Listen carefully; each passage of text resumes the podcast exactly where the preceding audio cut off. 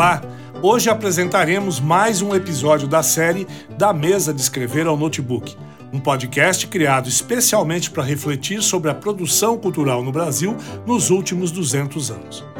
Este programa integra as atividades comemorativas do bicentenário da independência do Brasil e é uma realização do governo do estado de São Paulo através da Secretaria de Cultura e Economia Criativa, com a gestão e produção da Amigos da Arte. No episódio de hoje, nós falaremos de teatro com Maurício Paroni de Castro. O Paroni é diretor, ator, dramaturgo, foi professor residente da Escola de Arte Dramática Piccolo Teatro de Milano por 14 anos, dirigiu mais de 50 espetáculos e um monte de outras coisas no Brasil, no exterior, e hoje ele atua na SP Escola de Teatro em várias atividades. Paroni, de uma maneira meio formal nesse início aqui, para a gente ir aquecendo, né? como nós sabemos, num primeiro momento começa-se a desenvolver no Brasil um teatro totalmente associado às práticas religiosas dos jesuítas junto às comunidades indígenas. Isso mais ou menos ali por volta de 1500. O primeiro grande salto viria a acontecer no início do século XVIII, com a inauguração do Grande Teatro Real de São João por decreto de João VI, Dom João VI, que já tinha feito isso no final do século XIX lá em Lisboa. Na verdade, na cidade do Porto. Ele inaugura o primeiro o, o, o Nacional de São Carlos e logo em seguida, no ano seguinte, ele inaugura o, o Teatro é, Real de São João. Muito bem. Nesse recorte nosso, ele se inicia um pouco antes da independência do Brasil, até para a gente se situar. Eu gostaria que você comentasse um pouco sobre essas origens, sobre as correlações a um teatro dito europeu, italiano, é, é, essa, essa história que você conhece muito bem, e como isso se articulou nesse início com os jesuítas, e como depois isso se desenvolveu no Brasil e de que forma tendo passado, inclusive, pelo nosso grande Antônio José o Judeu, né? Certo. Eu vou até pular o Antônio José, mas Não, sem dúvida. Tem, uma, tem, uma, tem uma coisa muito boa para poder ressaltar, que é o seguinte. Existiu uma... O, o que se falava no Brasil, até antes da expulsão dos jesuítas, feita pelo Pombal, certo? Que foi depois do grande terremoto que chegou aqui como um maremoto, um tsunami aqui no Brasil também. Mas o terremoto acabou com o Teatro Carlos I, tipo, Teatro São, São Carlos, né? São Carlos. Né? Bom, primeira coisa, é super importante dizer que uh, o que acontecia era um teatro muito lírico, certo? E acontecia esse teatro lírico sempre com acesso a língua italiana, mas depois a gente vai tentar falar por ordem. Né?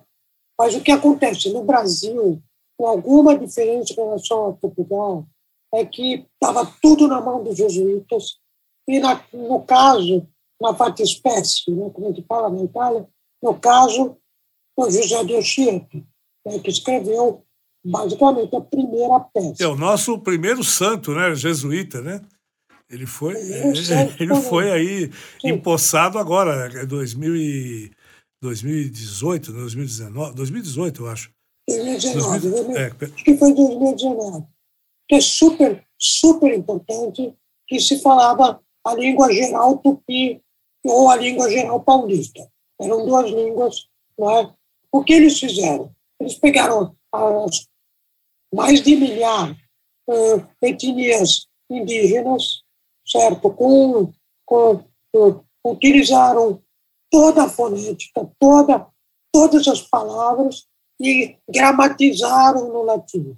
E essa gramática foi muito feita através do teatro.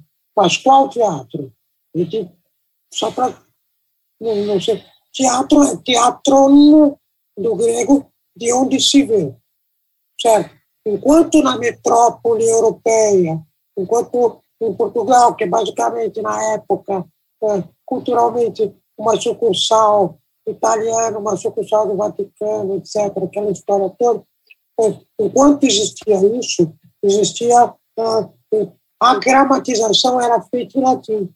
Então, a gramática mesmo era latina, mas a fonética e a dicção era toda tupi-guarani utilizando quase um milhar.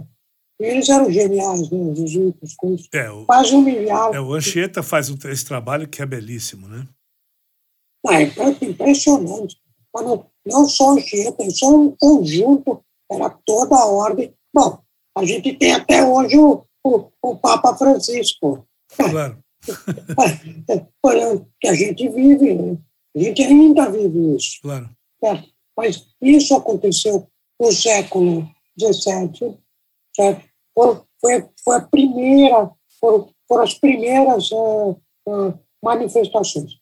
E que, quando eu digo que tem continuidade né, até hoje, tal que a gente até estava comentando, é, existe é, é, é, o começo da escola de samba, por exemplo, que era usar, é um alto sacramental. Né?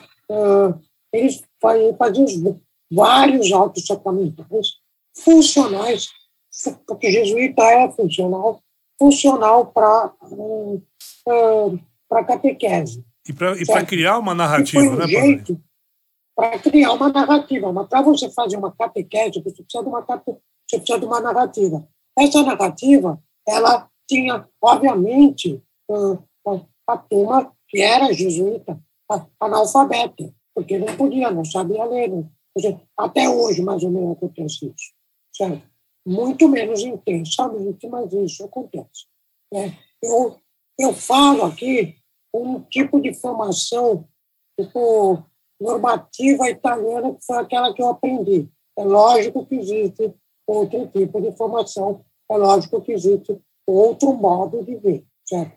Mas esse é um modo uh, muito útil, porque ele é estrutural brasileiro também. Né? Claro. Então, uh, gostaria que isso ficasse ressaltado. De qualquer modo, ele organizava esse tipo de auto, mas ele também organizava a mise-en-scène, sabe, mise-en-scène, colocado em cena. Não existia o teatro ou edifício teatral como começaram a fazer em Portugal. E quando fizeram em Portugal, por exemplo, durou três meses. Era um teatro do BBN, que normalmente eram teatros de ópera. O BBN né, é super importante para o Brasil também.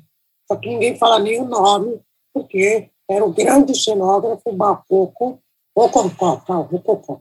Rococó que é o imediatamente depois do Barroco. É, eminentemente é maneirista, é depois do maneirista. Mas é, imediatamente, naquela época, eles é, que você faz o projeto desenhado no papel, depois você passa para a construção.